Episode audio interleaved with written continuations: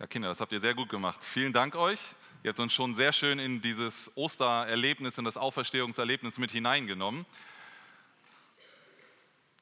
Am 26. September 1901, da passierte in den USA etwas ganz Ungewöhnliches, das etwas, was nicht äh, sehr häufig durchgeführt wird oder gemacht wird. An diesem Tag, an diesem 26. September 1901, da wurde ein Sarg eines lange zuvor verstorbenen Mannes in ein etwa drei Meter tiefes Loch hinabgelassen, in ein Grab hinabgelassen. Dieser Sarg, der dort hinabgelassen war, der wurde umgeben von so einem Stahlkäfig, also mit äh, Stahlstangen, die drumherum waren, also sozusagen in einem Käfig drinne. Und um diesen Stahlkäfig herum wurde noch etwa zwei Tonnen Beton gegossen. Also der wurde komplett ummantelt, dieser Sarg, und wurde dann drei Meter runtergelassen. Und wenn ich mich nicht täusche, wurde oben auch noch so ein Mahnmal drauf gebaut. Kurz bevor das Ganze losging, also bevor sie den in den Stahlkäfig da reingepackt haben, diesen Sarg, hat man sich gedacht, wir wollen doch noch mal schauen, ob diese Person, um die es geht, ob die wirklich drin ist. Und man öffnete diesen Sarg, der war versiegelt, aber man öffnete den Sarg und sah wirklich, dass die Person noch drinne lag, um die es ging bei diesem, bei diesem äh, Begräbnis. Ja, um wen ging es denn hier? Es war der Leichnam von Abraham Lincoln. Der 16. Präsident der USA, einer der berühmtesten Präsidenten, die dieses Land äh, gehabt hat. Und ähm, er hat unter anderem den, den, Bürgerkrieg für die Nordstaaten äh, entschieden, also eine ganz wichtige Figur. Und dieser Präsident wurde irgendwann erschossen und äh, dann begraben. Und sein Sarg wurde bis zu diesem Zeitpunkt, als er dort ähm, äh, endgültig beerdigt wurde oder ja, zu seiner letzten Ruhe fand, wurde er 17 Mal umgebettet. Also dieser Sarg, 17 Mal von einem Ort zum anderen. Es gab mehrere Versuche von, von Leuten, diesen Leichnam zu stehlen. Da wurde das Grab aus, äh, ausgebuddelt. Man hat versucht, den Sarg rauszuholen, weil man mit dem Leichnam das Land erpressen wollte, um äh, Lösegeld zu bekommen, weil es eben so eine bekannte Person ist.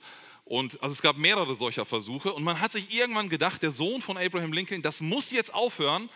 Und man hat diese radikale Variante probiert, diesen Leichnam, diesen Sarg dort so einzubetonieren, dass der da nicht rauskommt und dass kein anderer drankommt.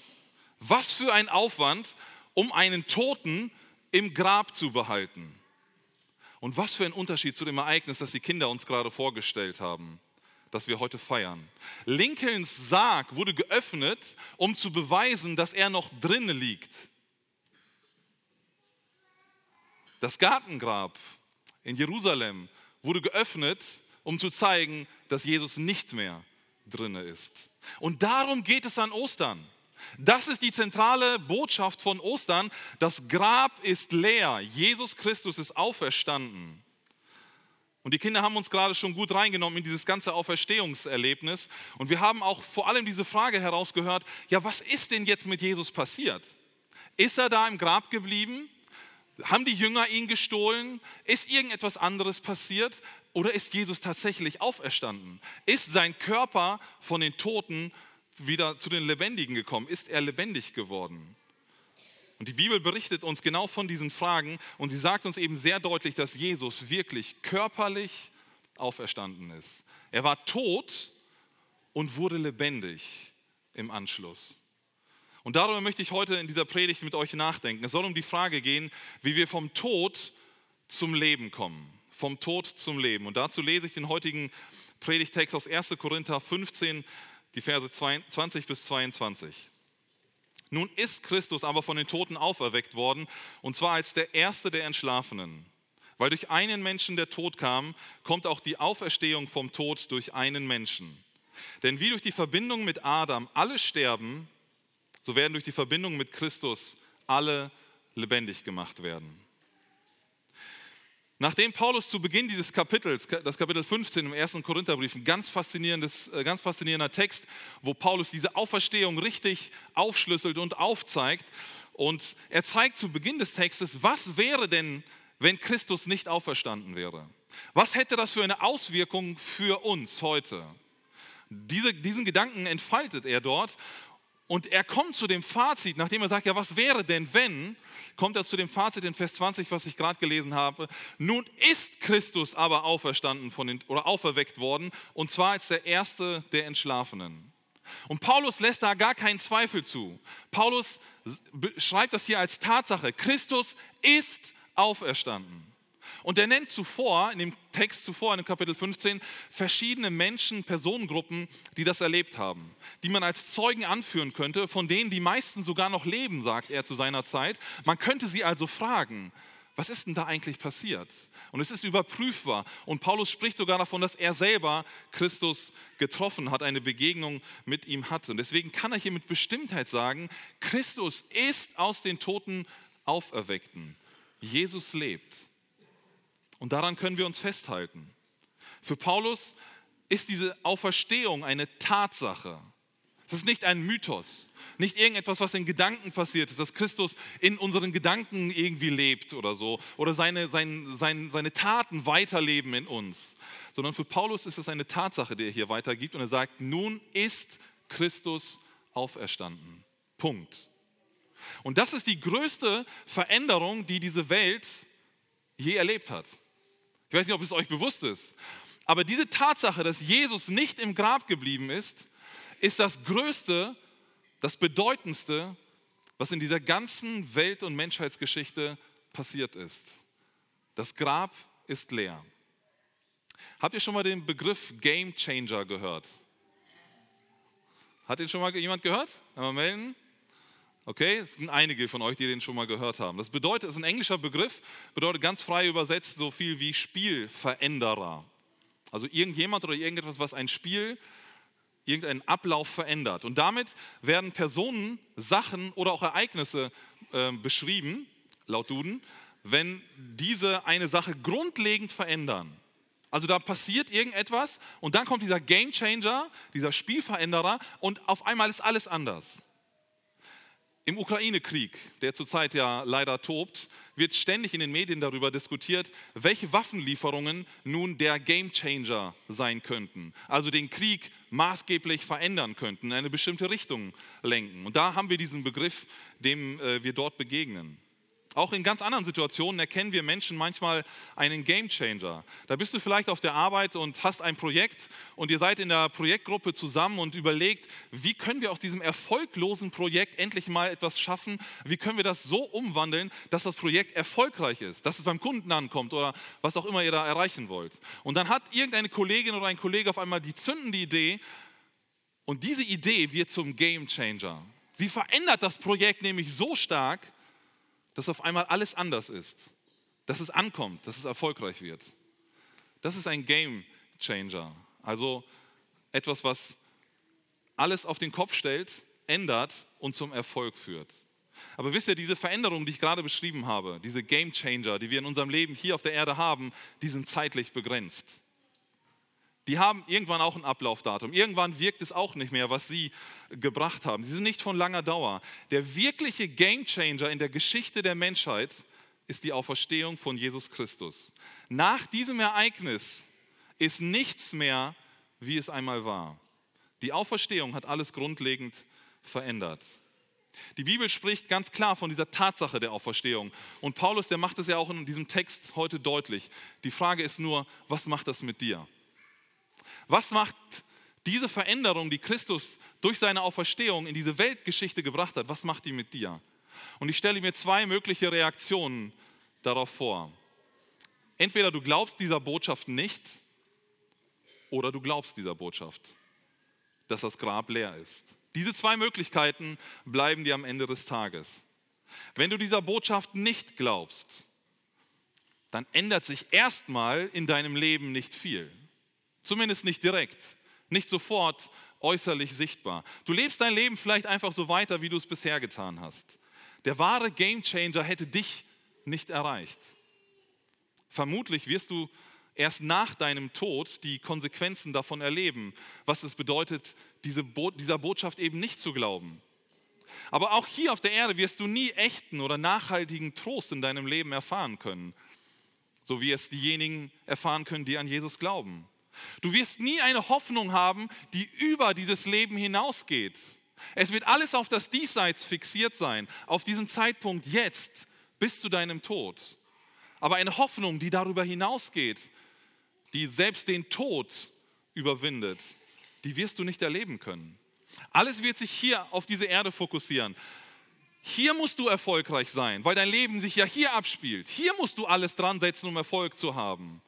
Hier musst du viel erleben. Hier musst du alles auskosten, was möglich ist, weil dein Leben sich auf das Diesseits bezieht, weil du nicht diese Hoffnung darüber hinaus hast. Und auch hier musst du die Gerechtigkeit erleben für alles, was dir widerfährt oder was anderen Menschen widerfährt. Und du suchst mit allem, was du hast, hier dein Recht einzufordern, weil dein Leben ja nur bis zum Tod geht, vermutlich oder äh, vermeintlich. Aber alle diese Dinge sind endlich. Sie sind hier auf dieser Erde begrenzt. Und sie werden dich in diesem Leben hier auf der Erde nie ganz erfüllen.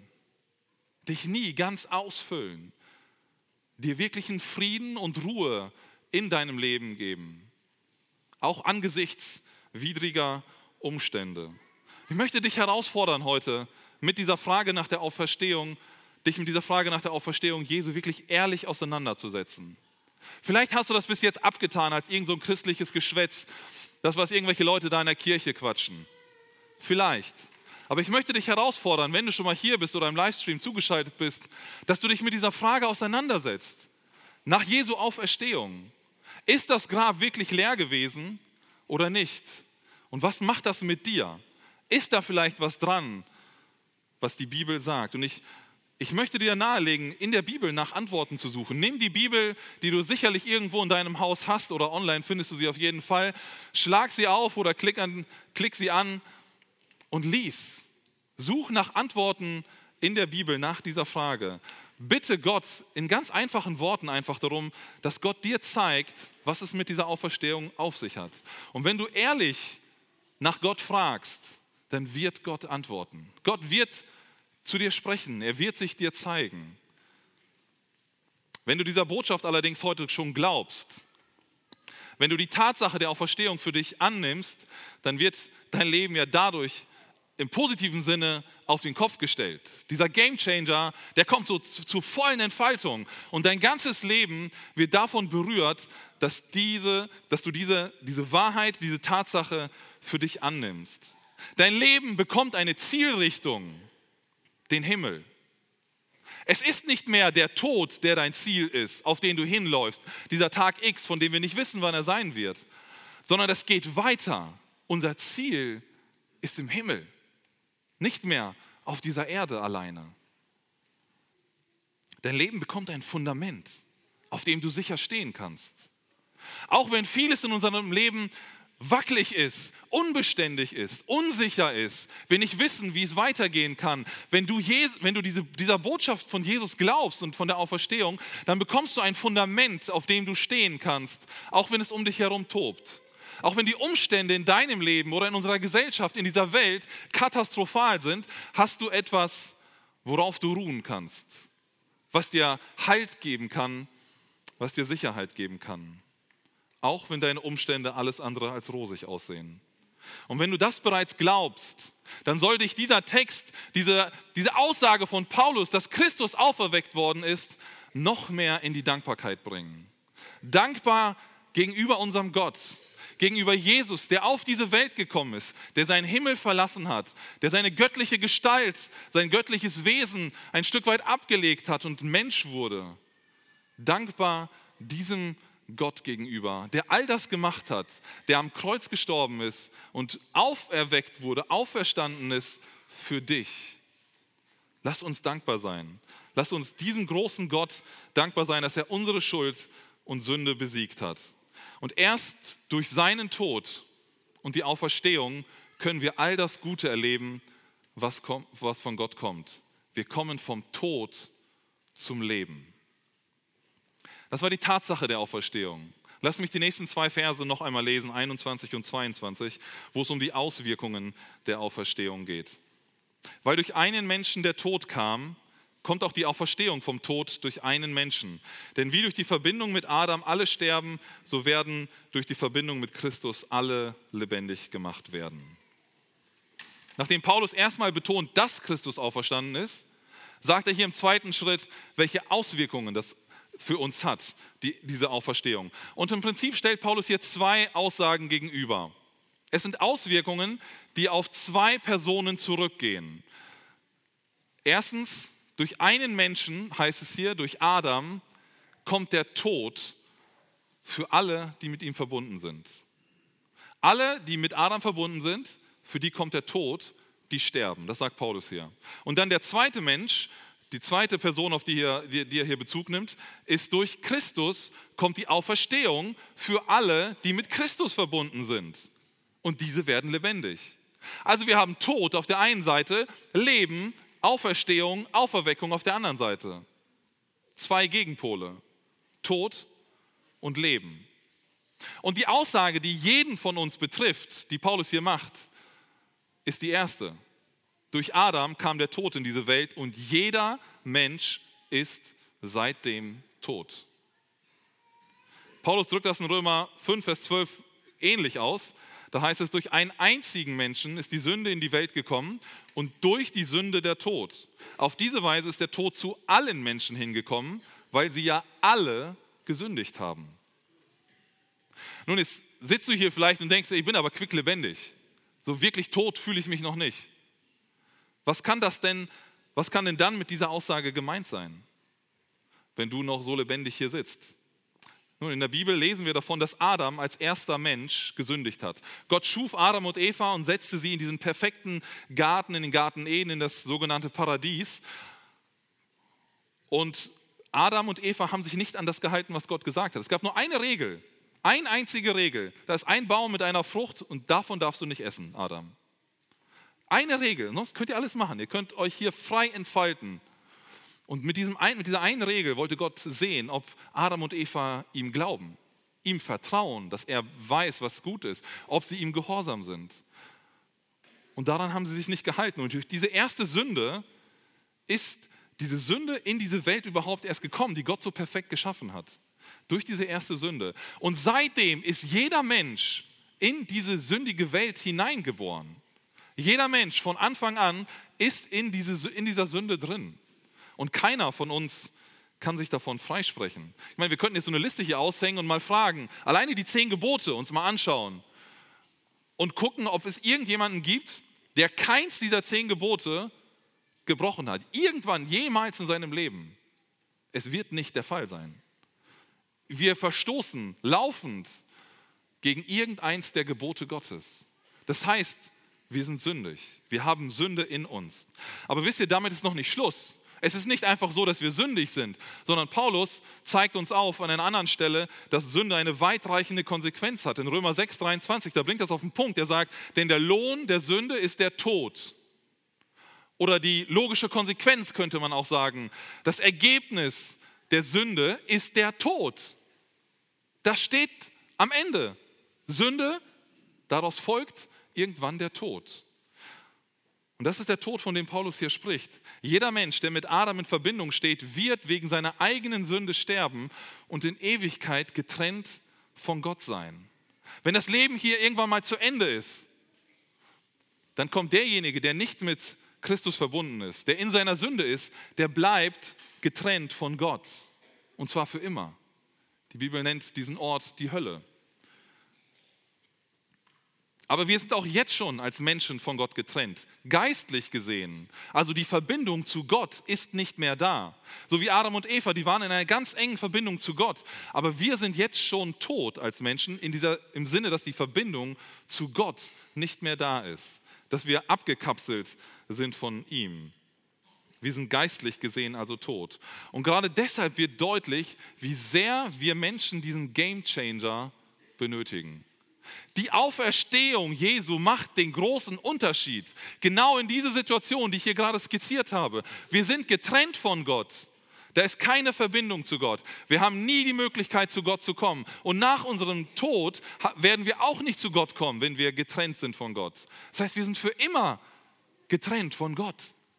Und genau deswegen sprach ich eben davon, dass diese Auferstehung das größte Ereignis der Menschheitsgeschichte ist, weil sie nämlich das wieder reparieren kann, weil sie nämlich diese Verbindung zu Gott wiederherstellen kann. Und das ist die gute Nachricht von Ostern. Deswegen ist für mich Ostern der größte Feiertag, den wir als Christen feiern können. Weihnachten ist schön und gut. Ostern ist der wichtige Tag.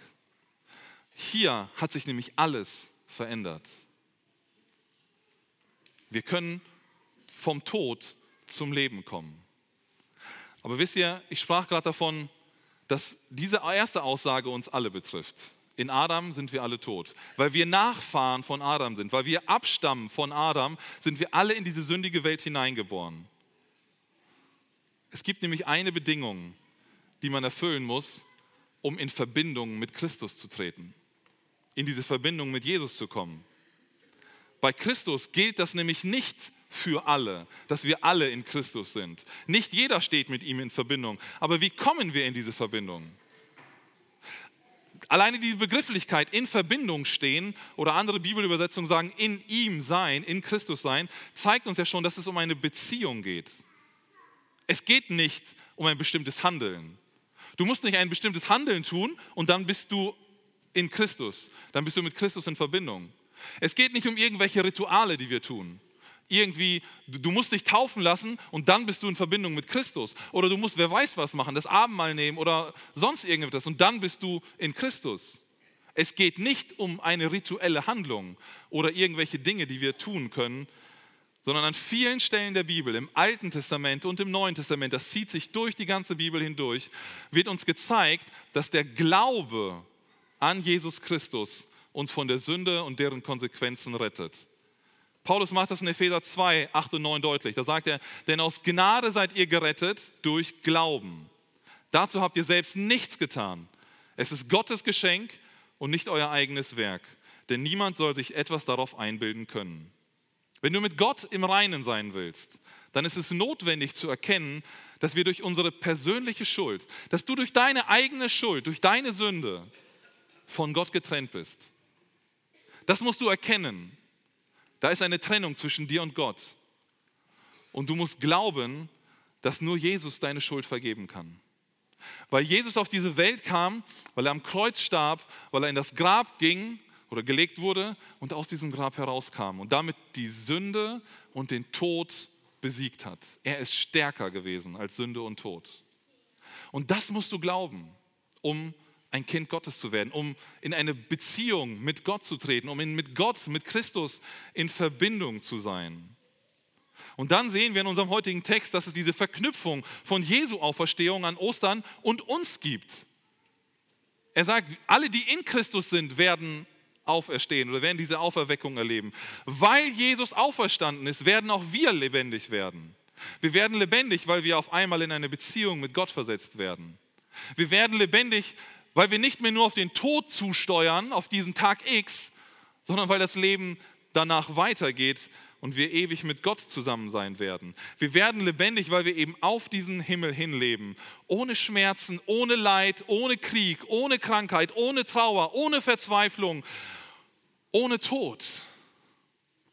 Das ist der Ort, auf den wir hinfiebern. Das ist dieser Moment, auf den wir hinleben, wenn wir mit Christus in Verbindung stehen. Und wenn wir schon gestorben sein sollten, bevor Jesus sichtbar wieder auf diese Erde zurückkommen wird, das hat er ja angekündigt, er kommt wieder. Und wenn du oder ich schon gestorben sind an dem Zeitpunkt, spätestens dann kommt der Moment, wo wir auch körperlich wieder auferstehen werden. Wir werden lebendig gemacht durch Jesus und mit Jesus in seinen Himmel auffahren. Spätestens da werden wir als Christen diese Auferstehung Jesu wirklich auch leibhaftig an uns erfahren können. Und wir kommen vom Tod zum Leben. Um besser zu verstehen, was es bedeutet, mit jemandem in Verbindung zu stehen, können wir einfach mal nach England schauen. Einmal über den Kanal rüber. Dort wird demnächst der frühere Kronprinz Charles zum König von England gekrönt. Ich glaube, jetzt im Sommer irgendwann soll es sein. Und an seiner Seite wird seine Frau Camilla offiziell zur Königsgemahlin. Das ist der offizielle Titel, den sie dann trägt. Und ähm, diese Camilla stammt aus einer größtenteils bürgerlichen Familie. Da sind so ein paar Adlige auch irgendwo drin gewesen, aber schon sehr viel vermischt. Also man, man rechnet sie eigentlich zu den Bürgerlichen, ähm, auch wenn sie aus einer angesehenen Offiziersfamilie kommt. Und eigentlich wäre ihr Leben anders verlaufen. Jetzt wird sie Königsgemahlin, weil sie die Frau des zukünftigen Königs ist. Eigentlich wäre, würde sie ein ganz normales oder ja, ein recht gewöhnliches Leben führen, so wie vielleicht einige von uns auch. Gut, sie hat, glaube ich, mehr Geld schon vorher gehabt, aber also ein relativ normales Leben würde sie führen, nicht im Hochadel. Jetzt ist sie aber diese Verbindung mit dem zukünftigen König eingegangen. Sie hat ihn geheiratet. Man spricht ja von einer Eheverbindung, die sie geschlossen hat mit ihm. Und durch diese Verbindung mit Charles wird sie jetzt zur Königin im Prinzip. Eine vorher bürgerliche. Also auf einmal ändert sich alles dadurch, dass sie in Verbindung mit ihm steht. Durch die bürgerliche Abstammung war sie vorher durch und durch eine bürgerliche Frau. Durch unsere Abstammung von Adam sind wir mit ihm in Verbindung und sind wir eigentlich tot. Und durch Camillas Verbindung mit dem englischen König verlässt sie ihren vorherigen Status als Bürgerliche und wird selbst zur Königin.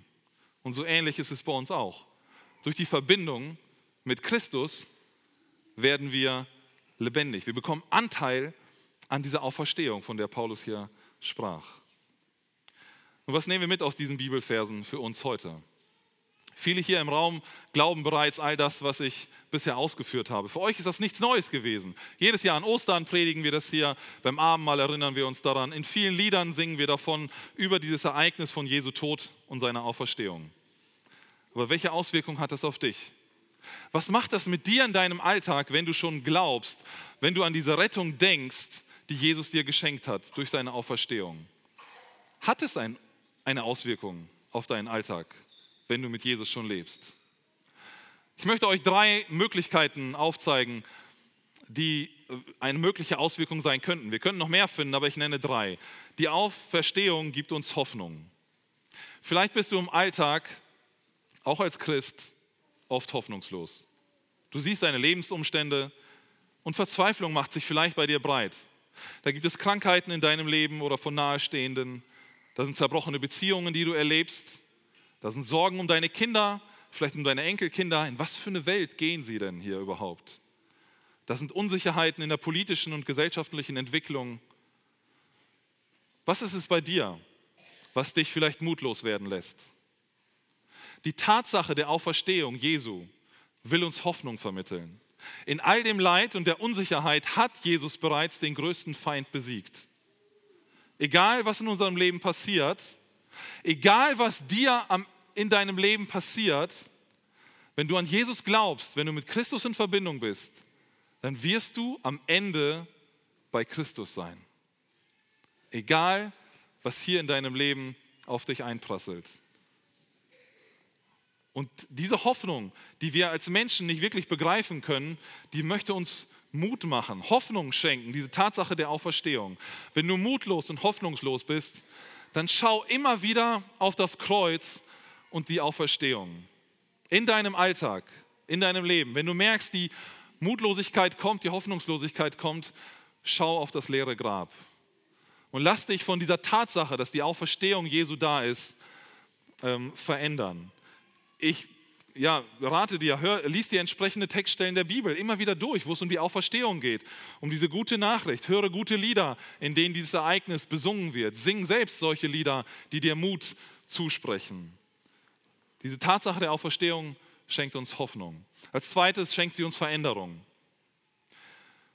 Manchmal ertappe ich mich selber, dass ich Veränderungen in meinem Denken, in meinem Verhalten oder in meinem Reden selbst herbeiführen möchte. Ich möchte das jetzt, ich möchte jetzt die Veränderung erleben. Irgendwie dauert mir das manchmal zu lange, wenn Gott an mir arbeitet und ich vertraue in dem Moment nicht mehr so ganz auf Gottes Hilfe. Ich möchte sie jetzt, aber irgendwie ist das verkrampft, irgendwie ja, klappt das manchmal nicht so ganz. Vielleicht erlebst du solche Situationen auch. Du möchtest Veränderung erleben, spürst es aber nicht wirklich, erfährst sie nicht. Ich möchte dich ermutigen, fokussiere dich immer wieder auf die Auferstehung. Immer wieder auf das, was Jesus getan hat am Kreuz und dass er auferstanden ist aus dem Grab.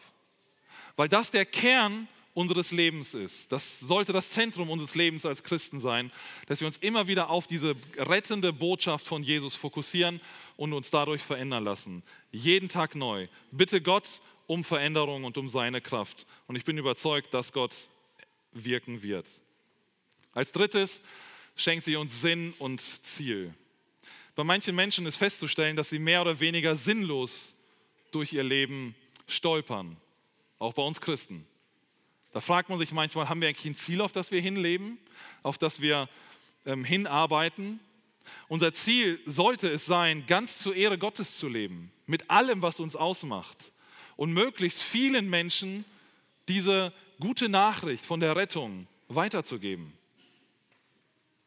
Es lohnt sich also immer wieder selber zu reflektieren und sich die Frage zu stellen, wofür lebe ich eigentlich? Was treibt mich an? Was möchte ich erreichen durch mein Handeln? Warum tust du dieses oder jenes? Ist es Zufall, dass du dich so verhältst oder ist eine Absicht dahinter? Durch das Wissen, dass wir durch Jesu Auferstehung auf eine unvorstellbare Zukunft hinleben, lohnt es sich, das ganze Leben jetzt schon darauf auszurichten. Und ich fordere dich als Christ dazu auf, dich selbst zu hinterfragen. Inwieweit packt dich eigentlich diese Botschaft vom Kreuz und der Auferstehung heute noch? Inwieweit hat das eine Auswirkung auf dein Handeln jetzt? Auf deinen Dienst in der Gemeinde, auf dein Verhalten zu deinem Ehepartner oder zu irgendwelchen anderen Menschen? Inwieweit, inwieweit bewegt es dich heute noch? Ich ermutige dich, ganze Sache mit Jesus zu machen. Lass diese heutige Erinnerung an Jesu Auferstehung auch zu einem Aufstehen aus deiner Passivität werden. Aus, zu einem Aufstehen aus deinem geistlichen Schlaf, in dem du vielleicht bist. Aus deiner Bequemlichkeit, in der du dich befindest.